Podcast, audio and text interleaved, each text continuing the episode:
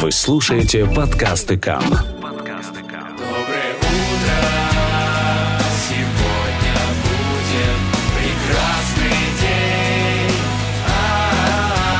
Доброе утро, Израиль! С Юлией Цодекс и Ильей Аксельродом на радио Канрека. Доброе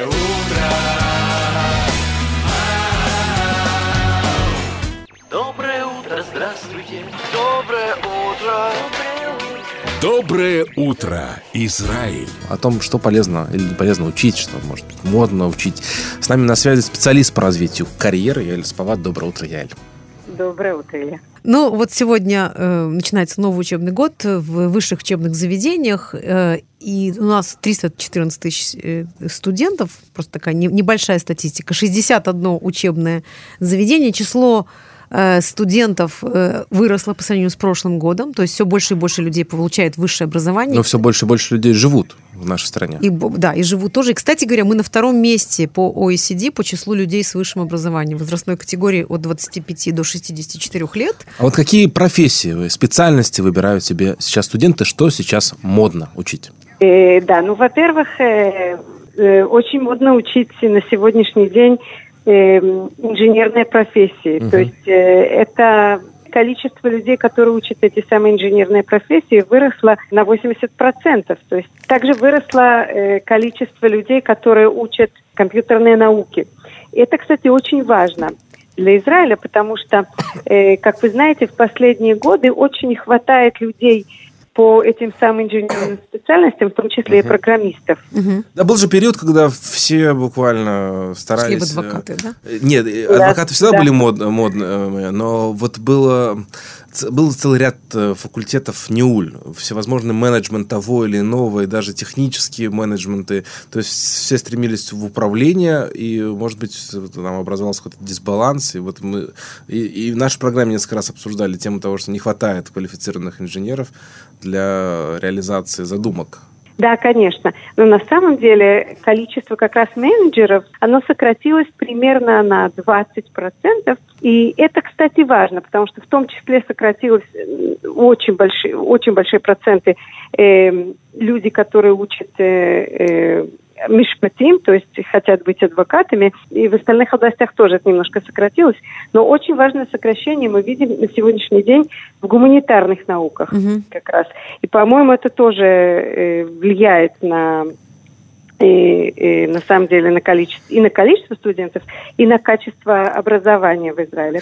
То есть На люди выбирают день- специальности, по которым потом им будет легко, по крайней мере, так как, как они смотрят сегодня на это, да, найти работу. Я пожелаю всем учить то, что они хотят, то есть э, действительно не соваться вот именно потому, что есть сейчас такая мода на, на хай-тек профессии, э, давайте не будем туда соваться, если у нас нет на эти профессии какого-то э, таланта или...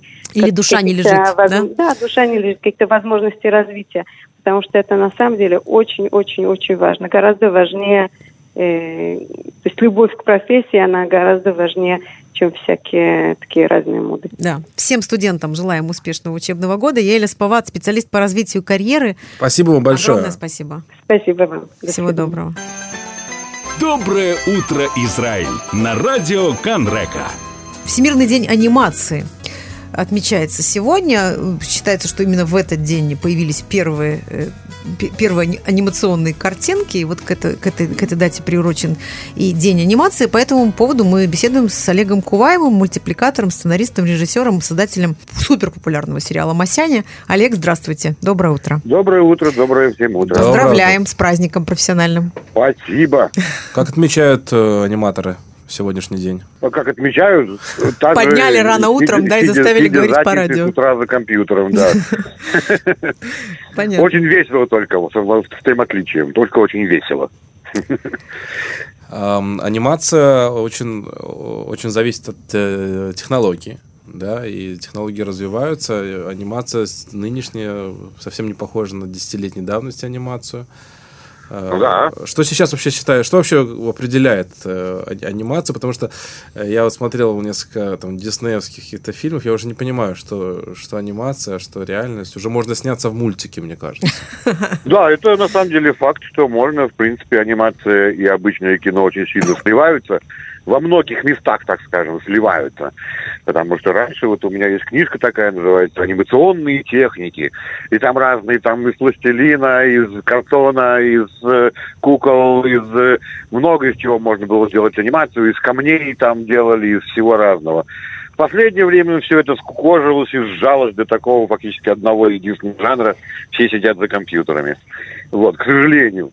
А с другой стороны, как бы качество этого гораздо лучше, настолько хорошее, что иногда можно спутать его, да, с реальным кино.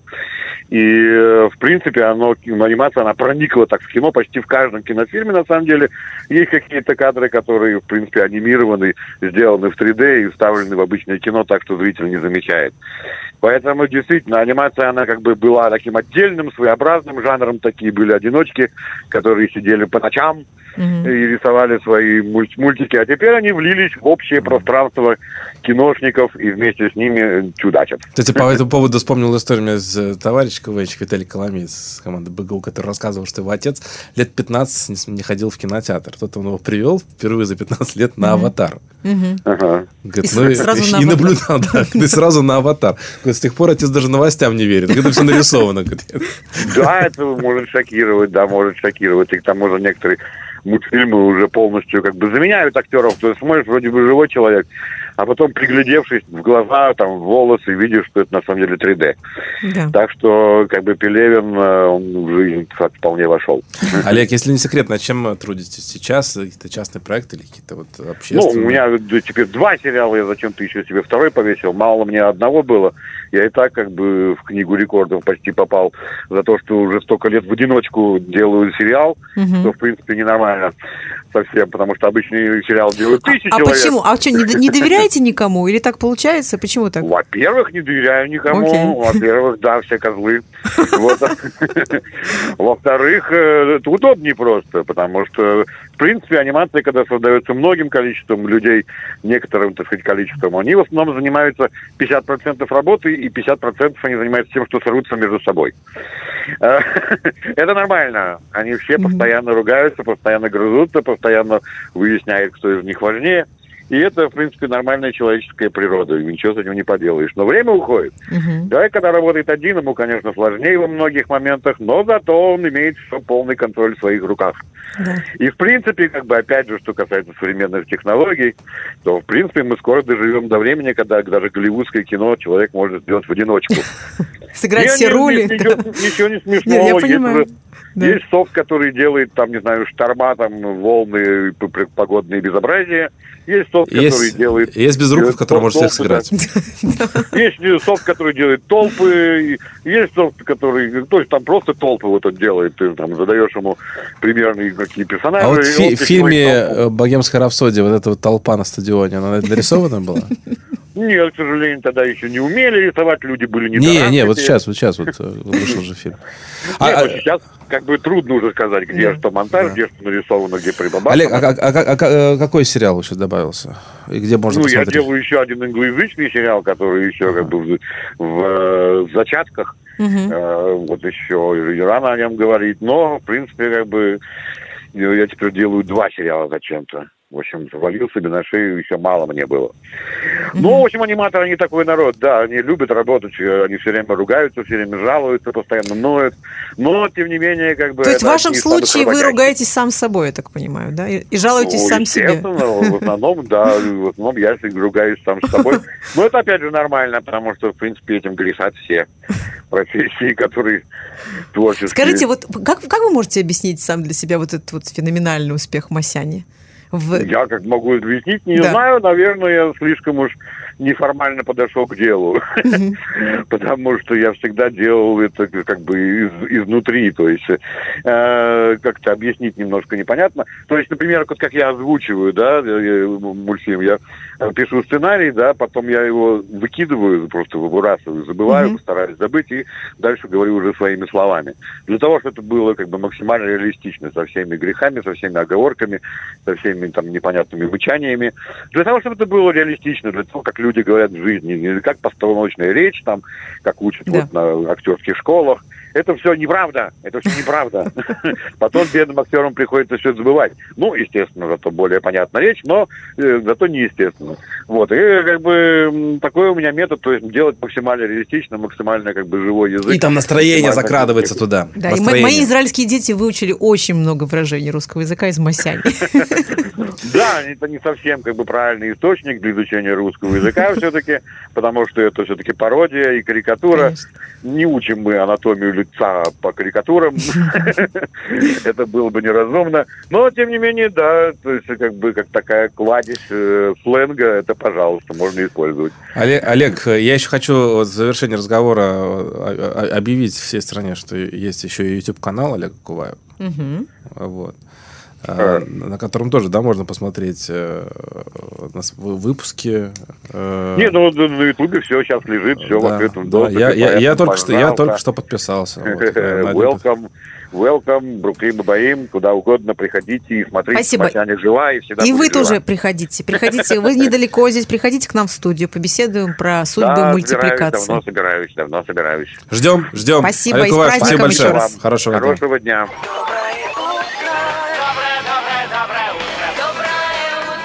Доброе утро, Израиль. На этой кинонеделе вышел в прокат на экраны израильских кинотеатров новый фильм режиссера Романа Шумунова, э, который называется «Кан Вершав. Здесь и сейчас». Э, Фильм, который рассказывает о музыкантах, э, ребятах молодых, жителях Аждода, русскоязычных представителях пол- полуторного поколения, которые поют, читают рэп, Сталкиваются со сложностями взрослой жизни. да, и сталкиваются. И, то есть, как бы в этом, в этом фильме много э, есть разных аспектов. Да, кстати, фильм, если не ошибаюсь, уже обладатель э, приза «Уфир». Да. Это А, так. Соавтор сценария фильма а, Алекс э, Плавник с нами на связи. Алекс, доброе утро. Доброе утро. Тяжело ли было писать сценарий этого фильма? Тяжело, да. Историй очень много. Они, он, фильм, в принципе, основан, ну, адаптирован, конечно, да, но по множеству- во множестве своем на реальных событиях. Это было сложно, это была работа, которая длилась больше двух лет. Мгм. А вот э, понятен, э, понятен, э, это означает, вы хотите передать какой-то месседж, какой-то определенный Ну да, посыл? чтобы, чтобы человек все-таки что-то почувствовал. Ну, то есть можно просто рассказать историю, да, и в ней, ну, то есть не морали фактически, может быть, ничего не будет, да. Можно все-таки создать какой-то визуальный ряд История, которую вы рассказываете, она доносит историю конкретных персонажей, которые, собственно, сложили вашу большую историю, или некий срез общества, который вы представляете?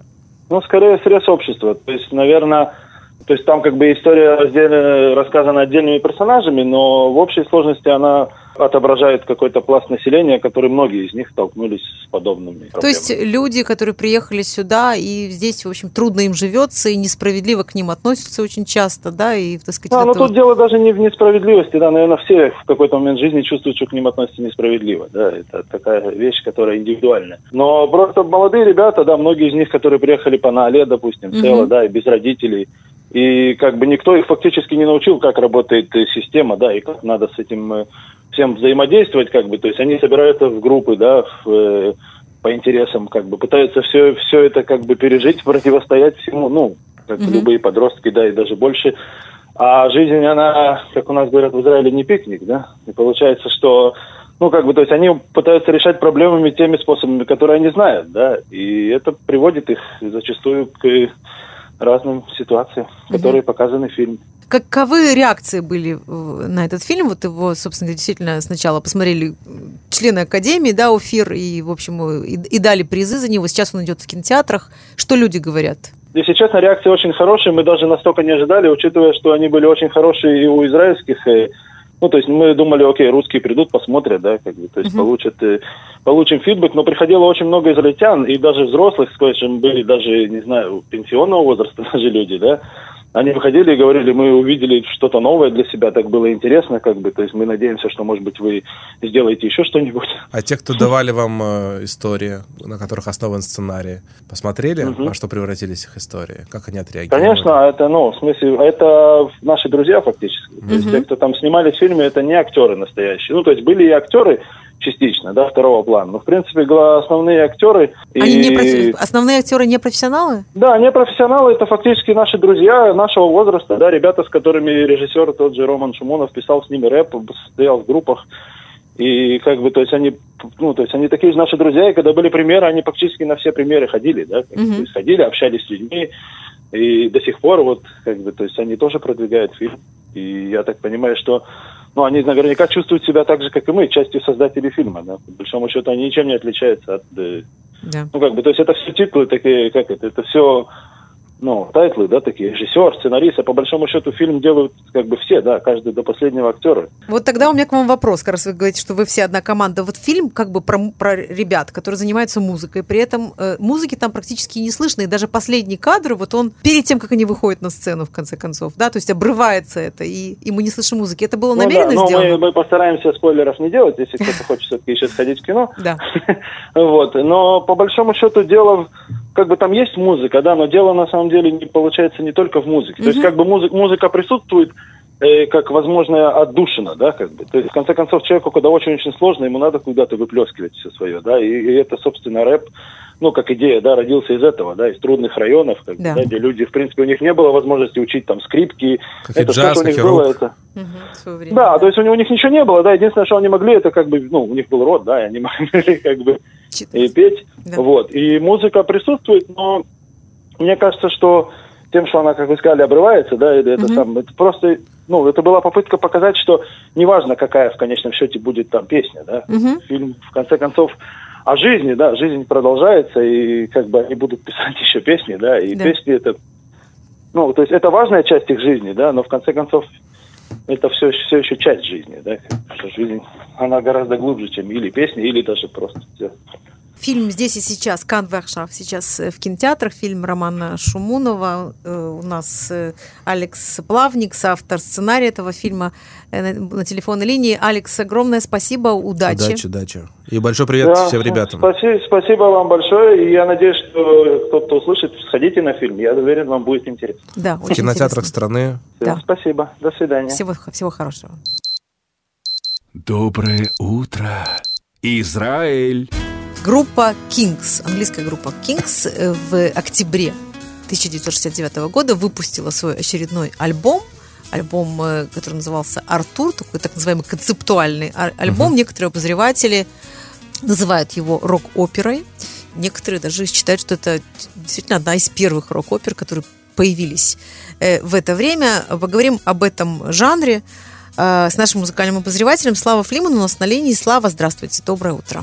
Доброе утро. Доброе утро. Ну, э, не знаю, первый, первая ли была рок-опера Артур или не первая. В любом случае, этот жанр зародился именно тогда, в конце 60-х годов. Просуществовал несколько лет, но сейчас, э, в общем, можно сказать, что его уже и не существует вовсе.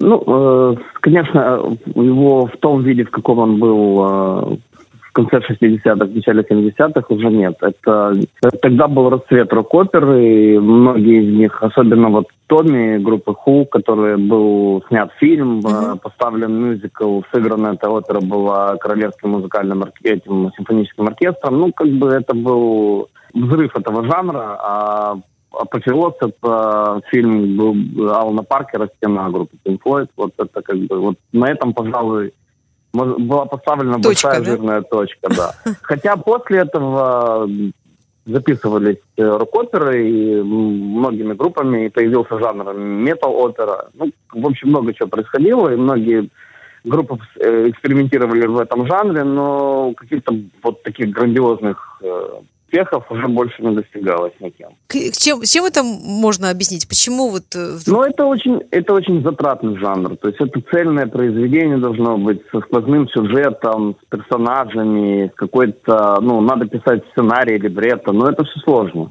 То есть гораздо проще просто записать э, отдельные композиции, песен. да? Да, тем более сейчас... Коммерчески э, неоправданно. Мгм. Да, в общем-то, да. Очень много расходов, очень много времени занимается и очень много усилий, а результат может быть, м, ну, скажем так, не, не очень грандиозный. Кроме того, э, если раньше э, в рок-музыке все-таки, ну, вообще как бы сам по себе шоу-бизнес был не, не столько ограничен какими-то рамками, то есть в том числе и коммерческими. Раньше все-таки, вот как раз в конце 60-х, очень сильно музыканты экспериментировали на стыке разных жанров, рок-музыканты появились куча разных стилей, вот, которые на стыках жанров были. Вот, джаз-рок, симфорок, э, в том числе и рок-опера.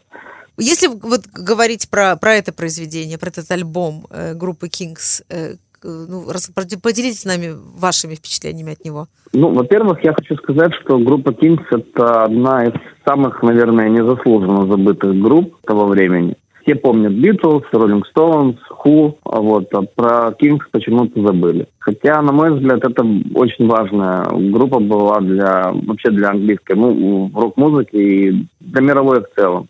Если говорить вот жанр такой, как брит-поп, он, в общем-то, очень сильно основан на той музыке, которую писали Kings. Мгм. То есть Blur, э, Oasis, это группы, на которых Kings оказал огромное влияние. Я считаю, что вот эти два альбома Kings... Для вас, ребята. Коллекция у каждого серьезного любителя музыки. Понятно. Ну, вы как раз вспомянули Jesus Christ, и мы, конечно, хотим проиллюстрировать нашу билет- э, беседу э, фрагментом из, из этой рок-оперы, которая действительно, наверное, затмила вообще все. ну, по крайней мере, вот в тот момент, когда появилась, потом вы говорили, что вот Pink Floyd еще, и... Не, ну, было много, э, на самом деле, рок-опер, которые выходили в 70-е годы. Среди них были действительно э, ну, очень серьезные работы, очень интересные работы. И тоже, кстати, мне кажется, абсолютно незаслуженно забытый вот э, проект э, басиста группы Deep Purple Роджера Гловера э, э, Butterfly Ball. Это блестящая работа с огромным количеством звезд, э, с прекрасными песнями. Это, ну, как бы основанная, кстати, на детской поэме. Вот, то есть это не только для взрослых, но и для детей. Вот, и есть мультик прекрасный еще. Ну, в общем, мне кажется, тоже как бы стоило бы обратить внимание на этот альбом. Хорошо, будем с вашей помощью обращать внимание на разные альбомы. Слава Флиман, музыкальный обозреватель, большое спасибо. Спасибо. Хорошего дня. Спасибо, до свидания.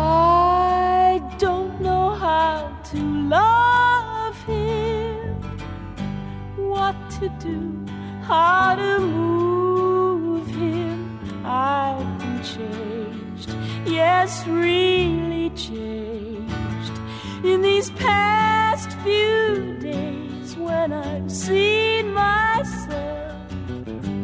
I seem like someone else.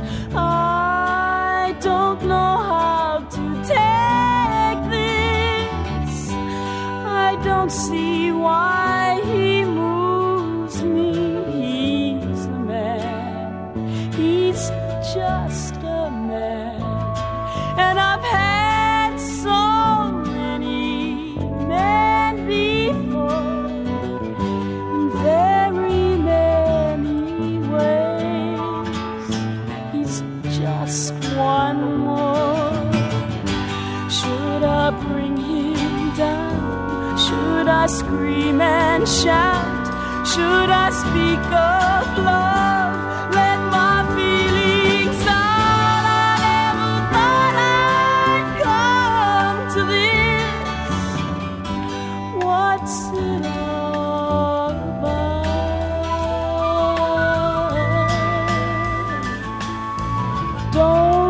you think it's rather funny? I should be in this position. I'm the one who's always